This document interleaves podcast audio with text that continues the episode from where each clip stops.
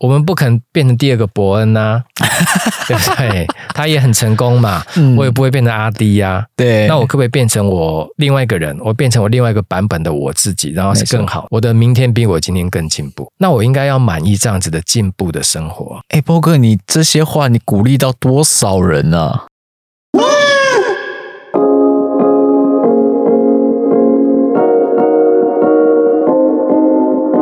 欢迎收听彼岸薄荷。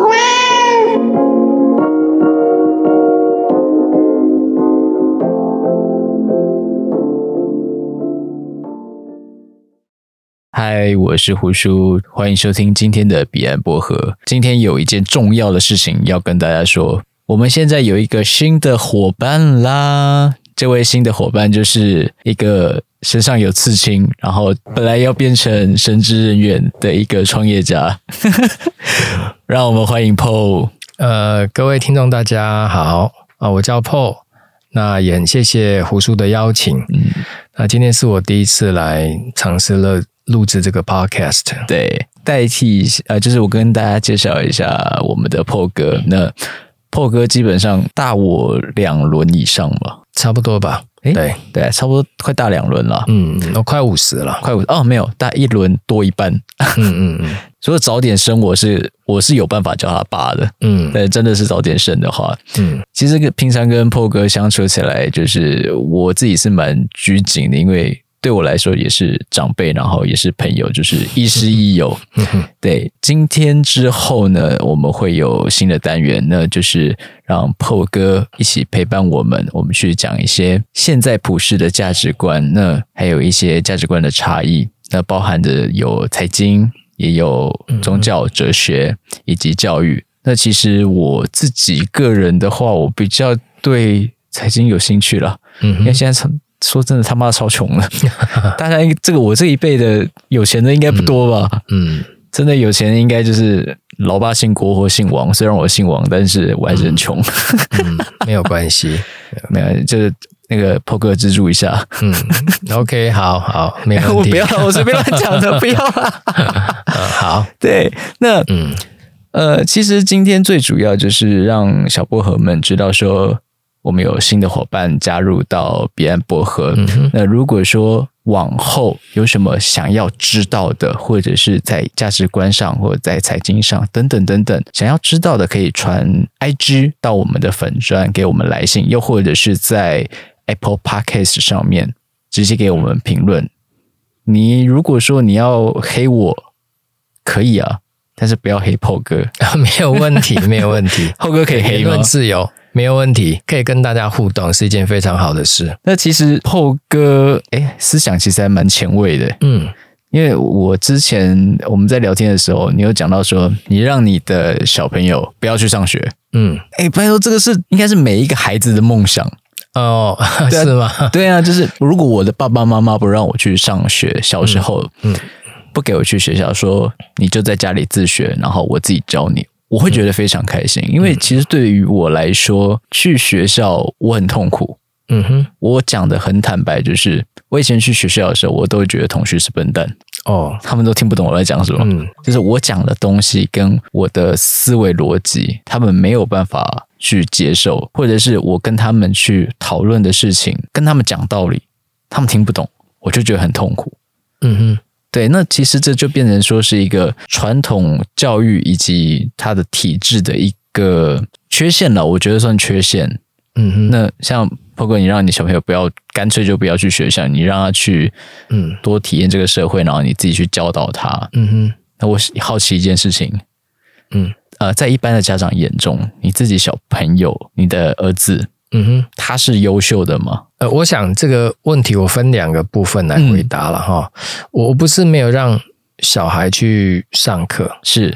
我，而是说我们脱离传统的教育形态，因为大概在四五年前，呃，教育部通过了一个非学校形态的实验教育专法，嗯，所以从那个时候，呃，家长可以选择你是要个人自学、团体自学。还是要进入到一些特别的机构去做机构自学，嗯，所以我们就在那时候脱离了传统的这个学校的形态，我们进入到了自学机构，嗯啊，就是叶秉成老师创办的无界塾，我们去去那边学习。那他的课纲都是我们自己设计的，嗯，就是学校设计的，所以就跟一般呃体制内的学校是不一样的模式。是那呃，我做这个选择，并不是因为我认为我的孩子特别优秀，嗯。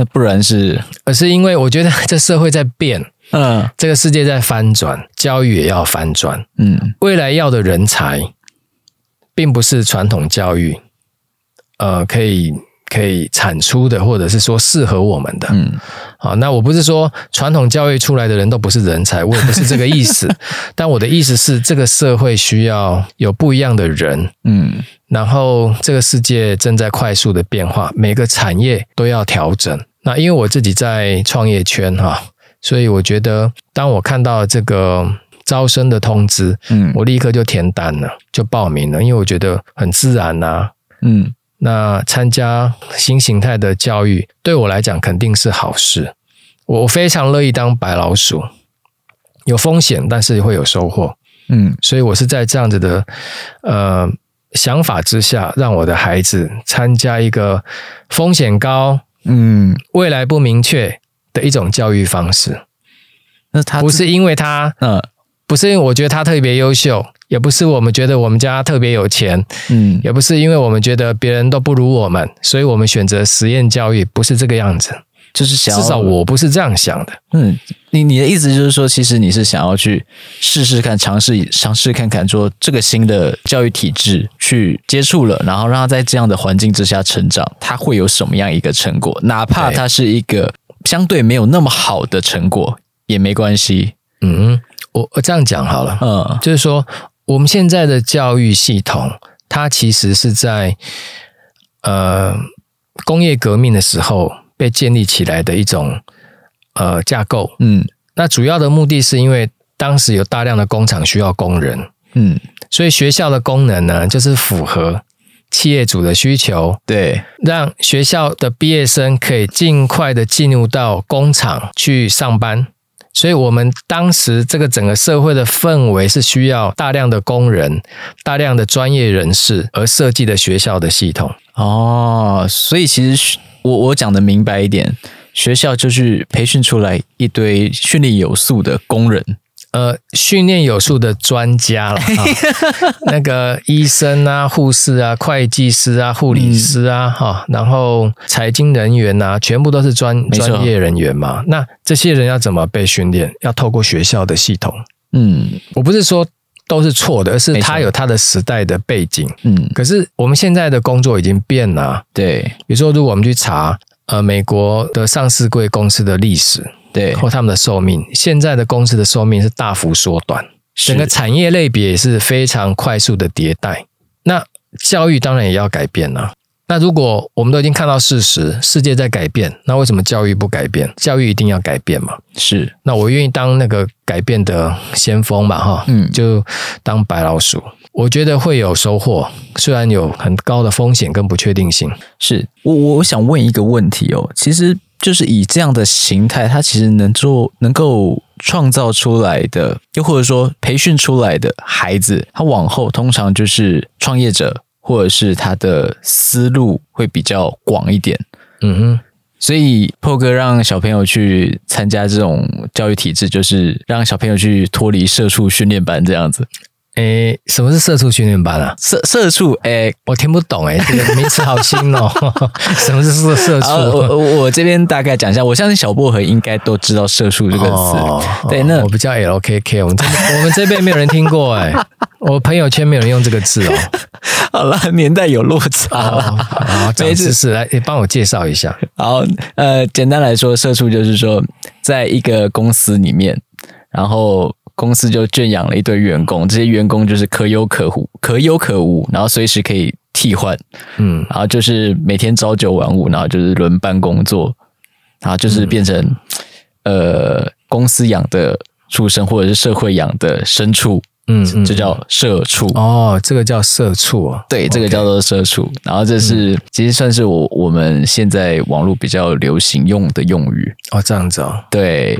破哥，你让你的小朋友去参加到这种新的教育体制，其实就是要让他脱离这整个本来原有的社会规则。我刚刚本来想要说的是，要是这个世界有这么多的新呃新创者或者是领导者，那谁来当基层或者是中层的人？嗯嗯，对。那我我个人是这样觉得，因为上一代是有很多的家长跟很多的父母，嗯，已经很习惯这样的体制了，嗯，那他们也会教导孩子，就是哦，你就是要去当。公务员就是要当老师，你不要去当、嗯、呃新时代的先锋，那样的风险很高、嗯嗯、很麻烦、很危险，你不要去。刚好我身边的朋友各半啦，都是各半。那有一部分就是比较 prefer 在走传统规制的，嗯、然后有一部分是喜欢去尝试不同新鲜事物的。那有有的是中立中立，还在漂移不定。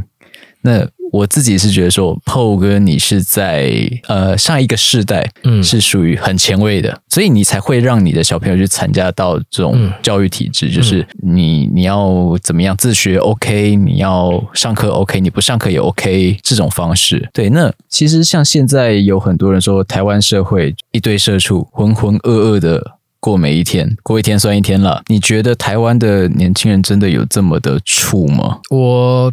坦白讲，我不会这样想事情诶。我今天第一次听到“社畜”的定义了哈。对，那我我也分享一下我我的观点。我觉得整体而言，在我们的社会，在我们的就业市场里，这种稳定形态的工作越来越少。你就算想要好好当一个社畜，机会也越来越少，那是没有用的。比如说公务员，嗯、公务员的机会也越来越少啊。呃，对，稳定形态的工作也越来越少，因为越是稳定形态的工作，它越容易被机器取代。那我们正在面对一个大量的劳力跟人力即将被机器取代的大环境。那我为什么要让我的孩子变社畜呢？他根本也没有机会啦。就算我认可，我希望我的孩子平平安安、好好的读书，然后读上台青敲，然后呢，好好找一份工作去当社畜。嗯，这个机会其实是越来越少的，嗯，所以我根本不会这样想事情。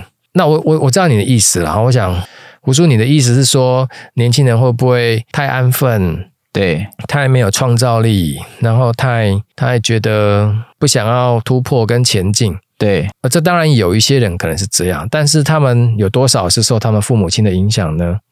因为在我这一辈的很多朋友，他们还是希望自己的小孩。不要太冲突，呃，冲撞体制，对，也不要走在太前面，对，就安安分分就好，对，就是继承家业嘛，要不然继承家业，公务员，对，你就好好读书啊，对，你就好好考个高中啊，对。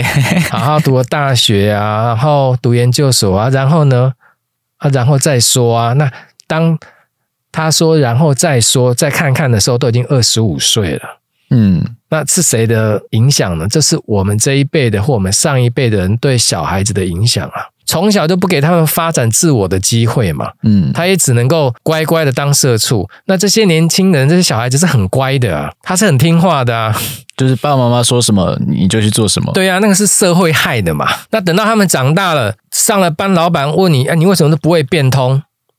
啊，是学校就这样教，啊，你从小教我不要变通啊，啊，现在又要有立刻变通。小时候不准交男女朋友，长大突然说啊，你什么时候要结婚？这什么鬼嘛？就是又要马儿好，又要马儿对啊，对啊，那个不对嘛。你小时候就要让，当小孩子开始会探索的时候，就要让他有那个机会去探索。对，所以我觉得在体制外，我可以让我的孩子有更多探索的机会。嗯，不论是探索他自己的身体。不论是探索他自己的心灵，不论是探索外面的世界，我觉得他会有比较多的弹性跟自由去探索。诶，对，这让我想到，其实华人的社会很容易出现这样的状况，嗯、甚至是像。我们知道，像印度，呃，有看过《三个傻瓜》那那部吗？嗯，就是你就是好好念书，数学念好，然后当个工程师，然后多赚点钱，嗯，然后去养家活口，结婚生子这样子。嗯嗯。那其实我相信有很多人看过那一部，感触也都很大。嗯，就是父母希望你去做什么，哦，那就去做，然后就安安分分的就这样过。Paul 的意思就是要不要去看看不一样的世界？有不一样的思维，有不一样的层次，每一个都去接触，那每一个都去尝试，那再去选择说，哎，你真的想要什么？对，这样讲啊，就是因为我在创业圈，我们在产业的第一线，对在产业的前缘，我们看到整个社会结构在变，制造业转向服务业，嗯。那制造业就是上班下班嘛，就是乖乖的当个螺丝钉嘛。对对对，可是服务业就灵活多了。这全球的产业是往这个角度在移动嘛。那所以我们要的未来要的人才，他要够灵活，他也不能够只是想要当个螺丝钉，因为那样子的工作真的越来越少了。可是。说坦白的，我们这一辈年轻人根本不想当螺丝钉啊！谁会想当螺丝钉？那很好啊，我觉得很好啊，我觉得我非常看好啊。我觉得如果年轻人这么有朝气，这么愿意做不一样的尝试，我觉得这是这对社会是好事诶。对啊，没错，很好。但是，可是现在是整个社会的结构是在上位的老屁股用旧有的方式。嗯我不肯下来，也不肯放资源。嗯，那下面的年轻人，我想要去真的去做些什么事情，我想要去做一些发展，或者尝试不同的、嗯、呃经营模式。嗯，没有办法，做不到，嗯、因为决策不在我身上。我觉得要冲撞，我觉得要自己创造。嗯，我觉得不要寄望跟希望人家给我们资源。没错哦，资源要自己去创造的。对，资源要。自己去掠夺的那个是年轻人，你如果真的有朝气，你要想办法。没错，你不能一边抱怨，对，人家不给我资源，一边又不去冲撞。你冲撞要有系统，要有方法，要有战略，要有步骤，要有团队啊。对，抱怨是不会成型的嘛。因为社会的改变就是靠这些年轻人在滚动的，而不是老屁股。对，现在是还是一个大资本主义时代。嗯，那在。资本都在某一些人的手上的时候，嗯、有些人 OK，我真的就是没有资源，那能做的就是，要不然就是接触创投，嗯，要不然就是 OK，我拼命的去用传统产业去赚钱，嗯、然后再去想办法，就是融更多的资，等等等等的方式，有没有一个方法可以让这些资源能够平衡起来？我，我觉得每一个世代的年轻人都在面对一个资源稀缺的现实，嗯。像我们看那些六七十岁事业有成的长辈，是他说他年轻的时候，他讲的话跟你讲的是一模一样。温笑脸去准哈，下面拢无了。哎啊，不过呢，他怎么去创造，把它长出来？对对对，对，就每一代的年轻人都面对一样的问题了。嗯，那等到自己老的时候呢，他未必愿意放资源。没错。那下一代的年轻人继续在面对一样的问题，对。可是年轻人里面不是全部都都是那种载浮载沉的哦，总是会有一些人，他们是愿意冲撞、愿意扛起责任来的，那这些人就会成功了。嗯，对。我我我觉得年轻人是一种泛称，是一种统称，因为年轻人还有好多种，没错。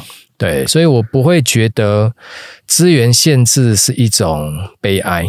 我觉得这是每一个时代的现现状跟现况。我们上一辈的人，他们也是白手起家，没错，很多也是白手起家。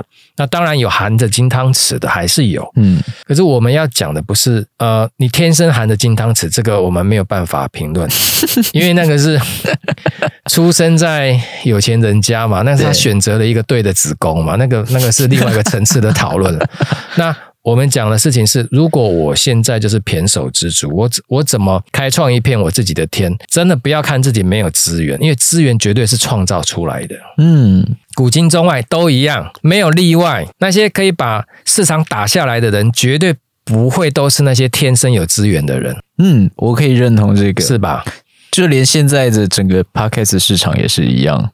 这块我是不熟，但。嗯我们在分析时事的时候是很务实的。有些人天生就是资源多，对，有，那他会不会是走到最后那个成功的不一定。对，那有些人资源多，他又努力。你说像比尔盖茨，那个背景是很好的，对，那他又走得久，走得远，又走得深，对，然后方向又对了，对。那那我们不会是一竿子打翻一船人，对啊，我们是要听这个 podcast，回过头来想想我自己嘛，嗯。哦，这些小薄荷们嘛，对不对？对，大家回过头来想说，好，那我听完了这一集，那我该怎么做？我是不是更有动力？还是我跟着大家继续再富再沉？嗯，活得比较晦暗，对，是不是这样子？嗯，那我想每个人心里面会有一个种子啦。嗯，有一天它发芽的时候，他就要做一个决定。对，你现在不做决定，你明天还是要做决定。我可以继续抱怨，我可以继续不满现况，那我也可以想办法做个改变了。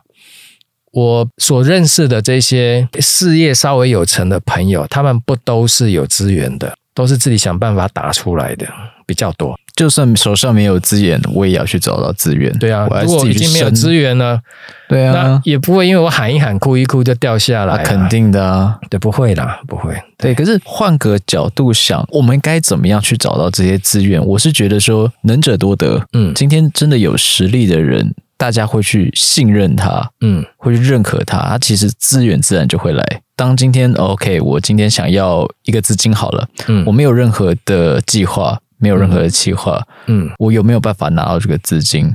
嗯，没有办法，对，当然没有办法，因为你不可能说。呃，我要钱，别人就给我钱，对，不可能的。对，我觉得是要创造，没错，要有想象力，然后要投入这个世界，要了解世界的需要，而且要够敢，呃，要敢，而且要要认真，要很认真。对对，因为这个局是人创造出来的，那它绝对是非常大的劳力的投入。嗯，我自己在创业圈，我前面三年，我为了要让大家认识我的系统，我每天早上七点工作到晚上十点，我免费提供那些做决策判断的数据给我的。扑浪扑友，好，我那时候是玩扑浪。我每天这样做，我做了三年，免费的，只要有开盘我就做，我什么都没有拿到。是，当你付出了这么大的心血，那得到的呢是别人对你的信任，嗯，那就可以一点一点一滴累积。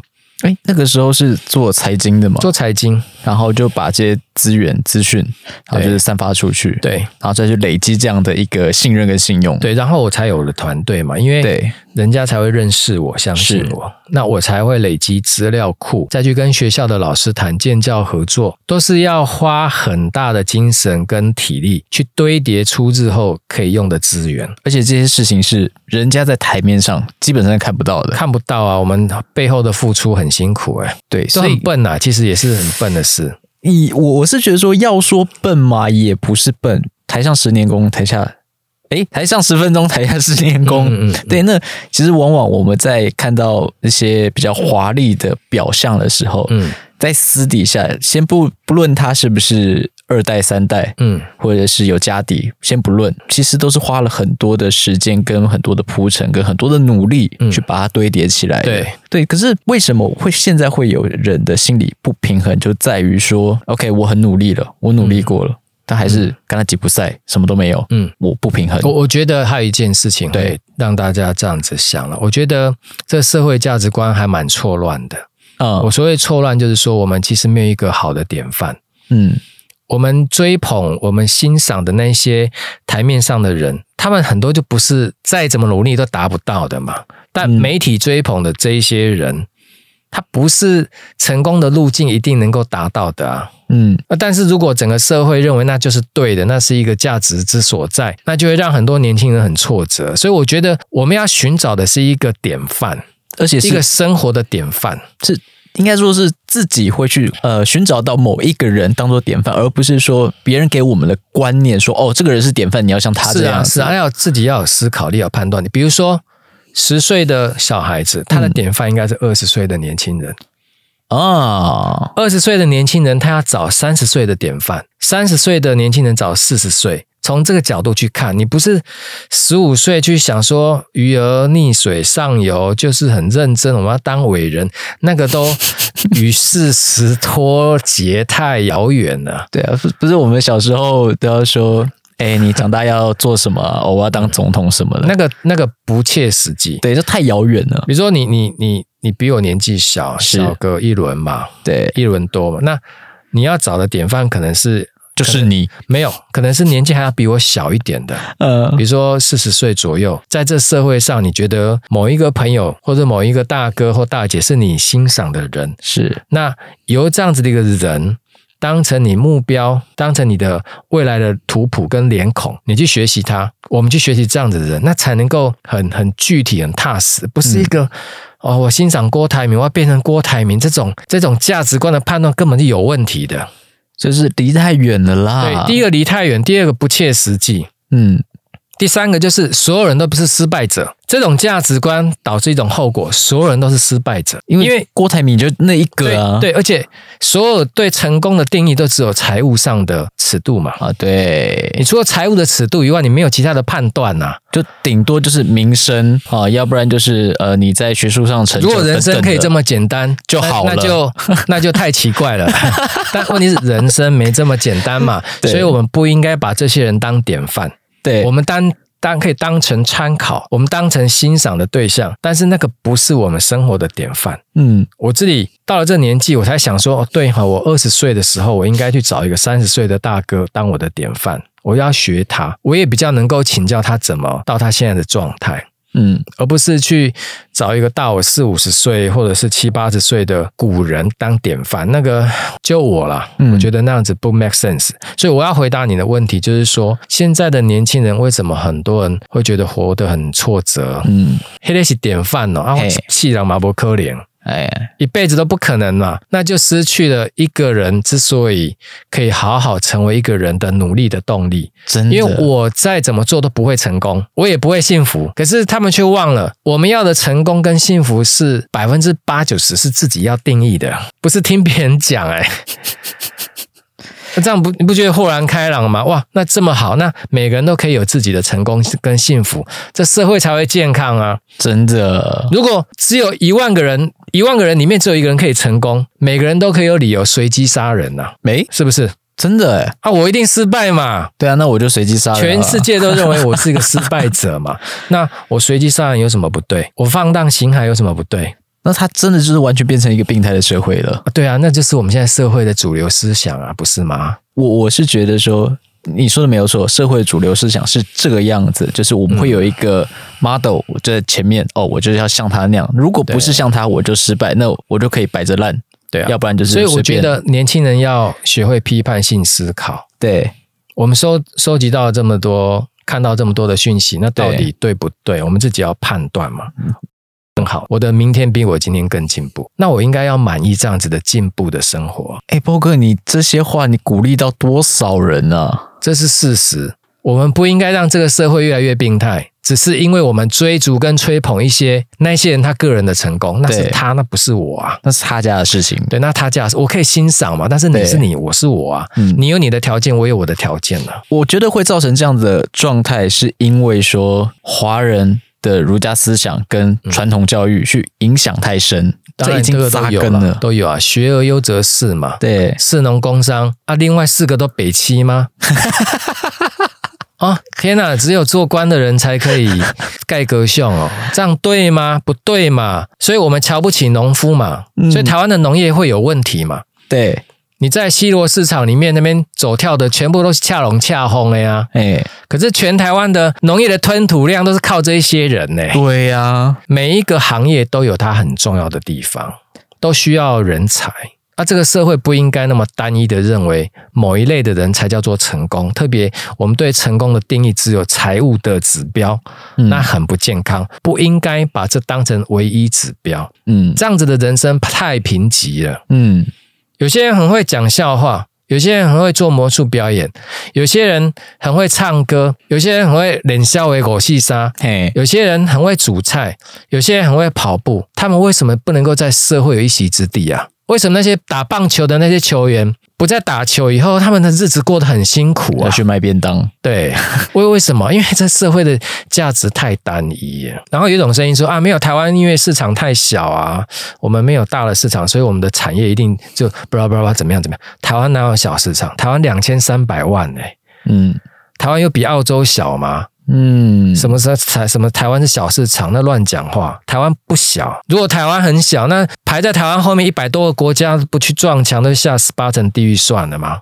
其实会不会换一个角度讲，是思维很少。我们想事情就想的太太太简单。嗯，那当然，外界的力量很强大，因为人毕竟是社会的动物。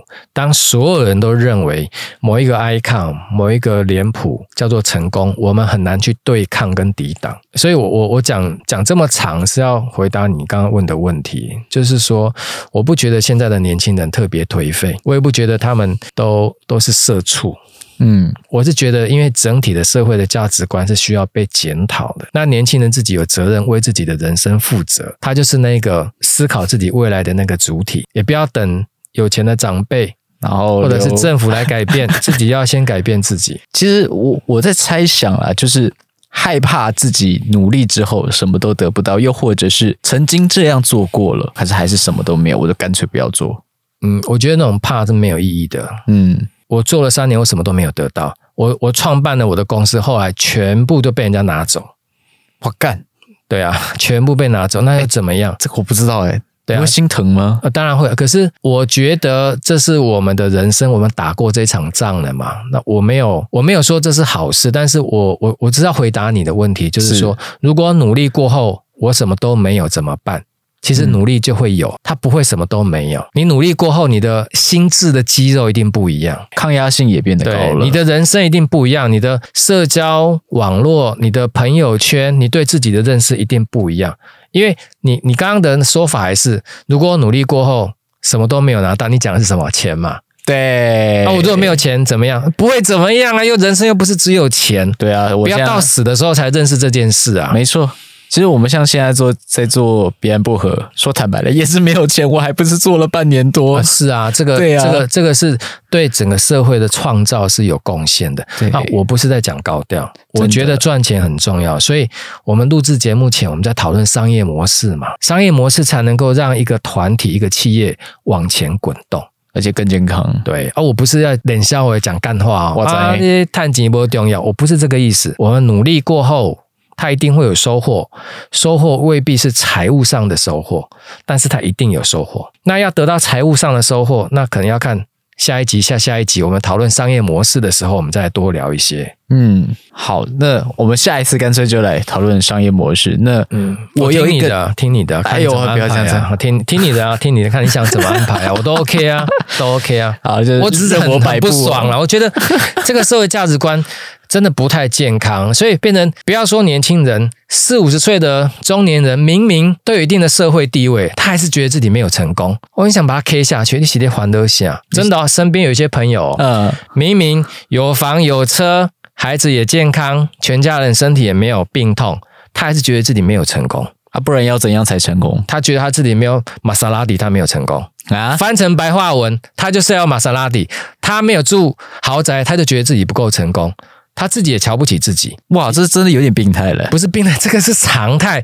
我们看到的常态是这样子，所以我们现在在节目里面，我们说这叫病态。可是这是这个社会的现实。我们追捧这一些人，你看脸书，只要买了新车就要出来秀秀一下，po 一下文啊，拍个影片啊。你是自己买的还是租来的？像灾，贴这个有什么意义啊？但是老是要秀那一些东西，嗯、好啦，你要秀那是你的自由，嗯、可是它读在我的眼睛里，嗯，我觉得就是在暗示这个社会的主流价值，对啊。但是这个主流的价值伤害无数的人，包括年轻人。啊，大家都爱看的啊，我就要爱看啊。那我是觉得，我不是反商，我也不是鄙弃这些这些很美好的事情，嗯，但是我觉得不是追求的主要的目标，嗯，我们很努力过后，我们的 side effect，我们的副产品可能是赚很多钱。嗯，我们可能努力一个目标，最后发现自己赚很多钱，是，而不是努力去赚很多钱，然后再再去努力，对，那个不不太一样吧？对不对？这个这个这个逻辑不太对啊。就反过来，本末倒置。那个马克马克祖克伯，他当时有想说他要赚很多钱，所以他做脸书吗？哎，没有，没有嘛。所以反而是说，我们会得出一个结论，就是其实我们自己所设定的目标跟我们自己的价值观，我们自己要去掌控出来。OK，我今天如果觉得我过得浑浑噩噩。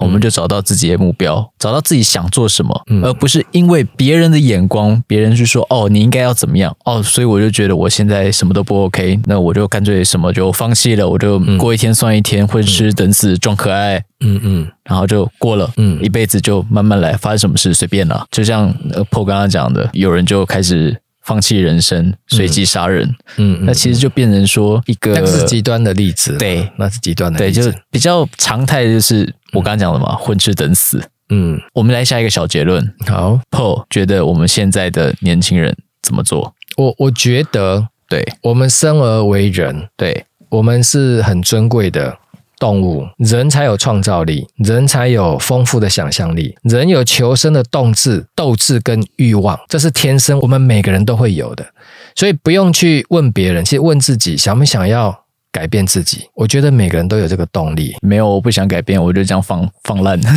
不可能的。